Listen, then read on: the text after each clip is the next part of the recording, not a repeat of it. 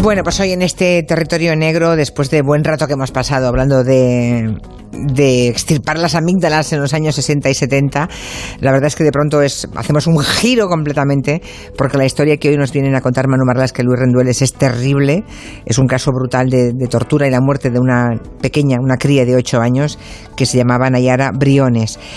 Ah, pero antes, Manu y Luis, buenas tardes a los dos. ¿Qué tal? Buenas tardes. Hola. Antes vamos a repasar un poco rápidamente algunos sucesos de la semana. Por ejemplo, han pasado cuatro años y tres meses de la desaparición de, de una mujer en, Badajoz, en Monesterio, llamada Manuela Chavero, 42 años tenía, madre de dos hijos. Pues bien, la Guardia Civil ha detenido ¿no? a un vecino suyo que ya está en prisión. Sí, así es. Los dos, eh, víctima y supuesto asesino, vivían en la misma calle, en el pueblo.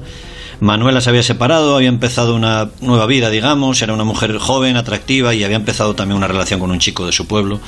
Y todo indica que este vecino, también entonces un, un chaval joven, Eugenio tenía 24 años, 18 años menos que ella, eh, quiso tener algo con ella, se obsesionó, ella no quiso, y siguiendo aquello que se dice muy bien en el silencio de los corderos, ¿no? codiciamos lo que vemos cada día. Uh -huh. Eh, siguió en su obsesión hasta que una noche de julio de 2016 eh, fue a casa de Manuela para decirle que ya tenía la cuna que ella le había prestado y que podía ir a, por ella. ¿no? Según el acusado, Manuela acudió a la casa y allí tuvo un accidente, resbaló y se golpeó en la cabeza y murió, según él en el acto. Y la Guardia Civil eh, no cree esa versión eh, y piensa que estamos ante un crimen con motivación sexual y machista, ¿no? Sí, otra cosa es lo que se pueda demostrar, pero la línea de investigación apunta por ahí. Después de que Manuela Chavero muriera, Eugenio le quitó la ropa, la quemó esas ropas y la enterró en una finca cercana que él tenía arrendada, a apenas cuatro kilómetros del pueblo. El problema para él es que el cráneo de la mujer no muestra ningún golpe, estaba intacto, estaba entero, no tiene ningún golpe, ninguna fractura, nada que indique que se ajuste a su versión, ¿no? Se han encontrado ya, eso sí, restos de sangre en su casa y la unidad central operativa, también con el agente canino que conocemos aquí, con Dylan y con su compañera Sela, siguen buscando pruebas de que se trató de una emboscada y de un asesinato, no de un accidente precisamente. Bueno, y ahora esa historia dramática y, terrible de Nayara Briones, esa niña de ocho años que murió en el Hospital Miguel Servet de Zaragoza. Es posible que los oyentes se acuerden, porque no hace mucho, fue el 6 de julio del 2017, o sea que hace tres años y un poquito más. ¿no? Eh, el juicio por su muerte ha terminado, seguro que han visto algunas imágenes en televisión, y el jurado ya ha emitido su veredicto, ¿no? Sí, eso es. Falta solo que el juez dicte la sentencia, la, la, pena concreta para los acusados y ya condenados en esta historia terrible. Creo que una de las más duras y de las de violencia y crueldad más gratuitas que hemos, que hemos conocido y que hemos hablado aquí, Manuel y yo. Nayara Briones era hija de una pareja que vivía en Argentina, esa pareja se rompió y la madre, Mariela, conoció por redes sociales a Carlos Pardo, un tipo que vive en Jaca, en Aragón. Empiezan a chatear, se gustan, quieren conocerse físicamente y al final, en el año 2012, la madre de Nayara viaja a España con la cría, que entonces tenía tres años, y se instalan en la casa de este hombre que vive con dos hijas de una relación anterior. La madre de Nayara creo que busca trabajo, ¿verdad? Y lo encuentra en un hotel en Bielsa. Está a 100 kilómetros de allí, no puede volver a dormir a casa. Mm. Y el padrastro, digamos, esa pareja nueva de ella, como está en paro y, y, y bueno, pues se, se, ocupa de la niña mientras ella está trabajando, ¿no? Ese, en el verano del 2017, pero en ese momento algo empieza a torcerse, ¿no? Sí, eso es. El padrastro de Nayara se quejaba cada vez más a la madre de, del comportamiento de la niña, le decía que no estudiaba, que no obedecía, que no hacía los deberes como debía. Y bueno, como su madre está trabajando fuera, le propone el padrastro que la niña se vaya unos cuantos días a vivir con la abuela y con el tío en Sabiñánigo, otra localidad de Huesca. La madre acepta, dice que ok, y Nayara se va allí hasta Sabiñánigo el 24 de junio del año 2017. ¿Pero es la abuela de la niña o no?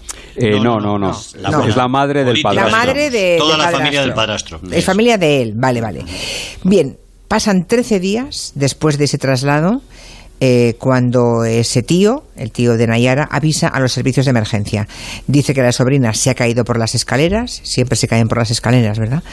Un helicóptero lleva a la niña a toda prisa al hospital, pero allí muere por la enorme cantidad de heridas y de golpes que tenía en todo su cuerpo, ¿no? Sí, más de 56 en distintas zonas del cuerpo. Muy pronto los médicos se dieron cuenta que la niña no se había caído por las escaleras. Golpes por todo el cuerpo y algunos antiguos, no de ese día precisamente, lo revelan en el examen que le hacen. La investigación de la Guardia Civil descubre muy pronto el horror que vivió esa niña, al menos durante 13 días en aquella casa de su familia política con aquella abuela llamada Nieves, con su tío Iván y a veces incluso con dos primas suyas de 14 y 12 años.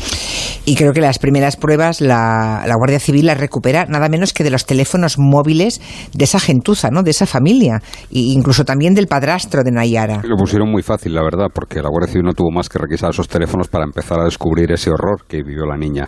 El día 2 de julio, apenas una semana después de que Nayara llegara a esa casa, su abuela y su prima de 14 años eh, se mensajean por WhatsApp y se intercambian una foto, se pasan una foto. En la foto se ve a Nayara, que está de rodillas, y le han puesto unas orejas de burro en la cabeza. La expresión de su rostro es aterrorizada completamente y triste a la vez, ¿no? Su tío había enviado antes esa misma imagen a la prima de la niña y era una niña, supongo, absolutamente indefensa, ¿no? Ya en ese momento, en esa imagen. La, imagen ya es desoladora. Eh, su tío, un vigilante de seguridad que no tenía antecedentes penales, envió aquellos días eh, varios mensajes más de WhatsApp sobre los castigos que le iba imponiendo a la pequeña porque decía no hacía bien los deberes. Vamos a leer uno de esos mensajes que se cruzaban entre esa familia y que fueron recuperados por la Guardia Civil. Dice pues mañana, guijarros del río. Se refiere a que le hacían ponerse con los brazos en cruz y de rodillas sobre ortigas o sobre piedras cuando la castigaban. Se refiere a que le van a meter piedras del río.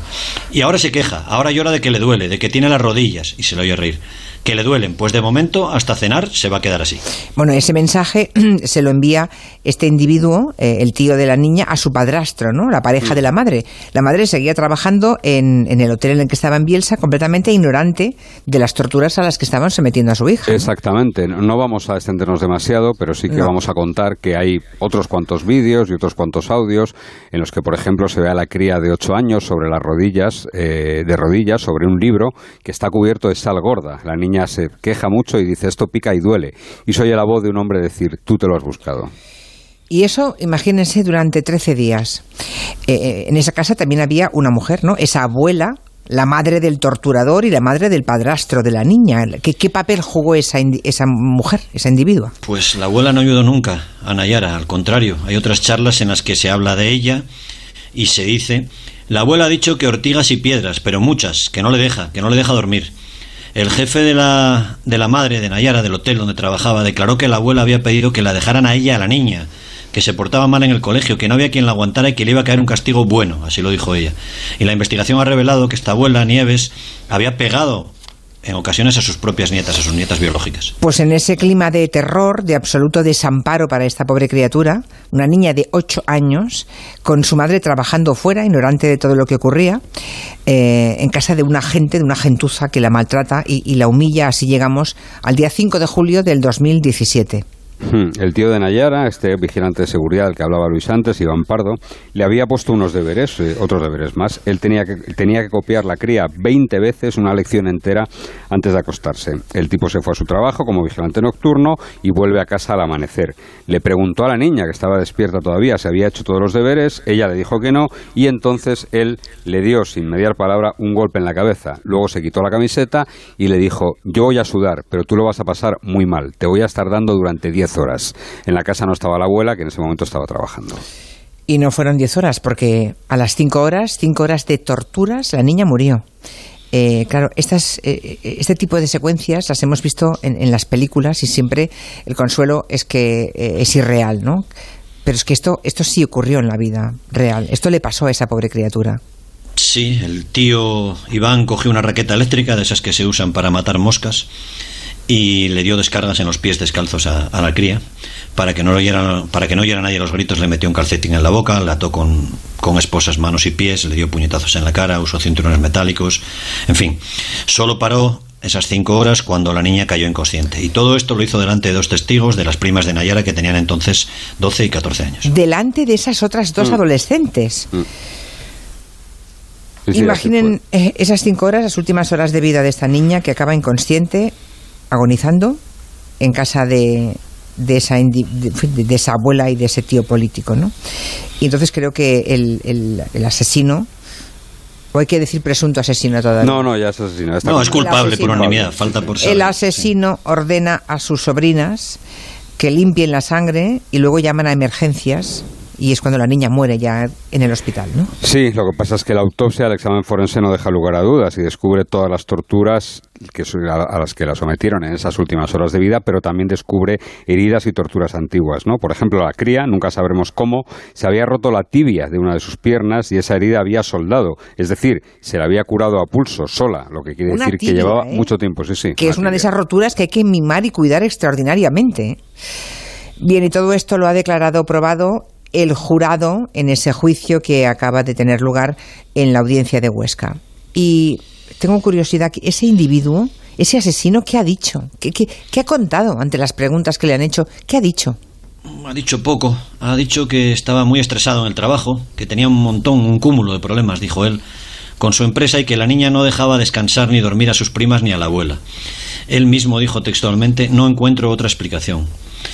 Iván Pardo no tiene ninguna enfermedad mental. Durante la investigación llegaron a justificar el clima de terror en esa casa eh, con que su padre, el padre de toda la familia, un guardia civil ya fallecido, los había maltratado de pequeños. Esa fue la única explicación que intentaron dar. El jurado lo ha declarado culpable y el juez será quien decida la pena que le impone, si será prisión permanente revisable o no.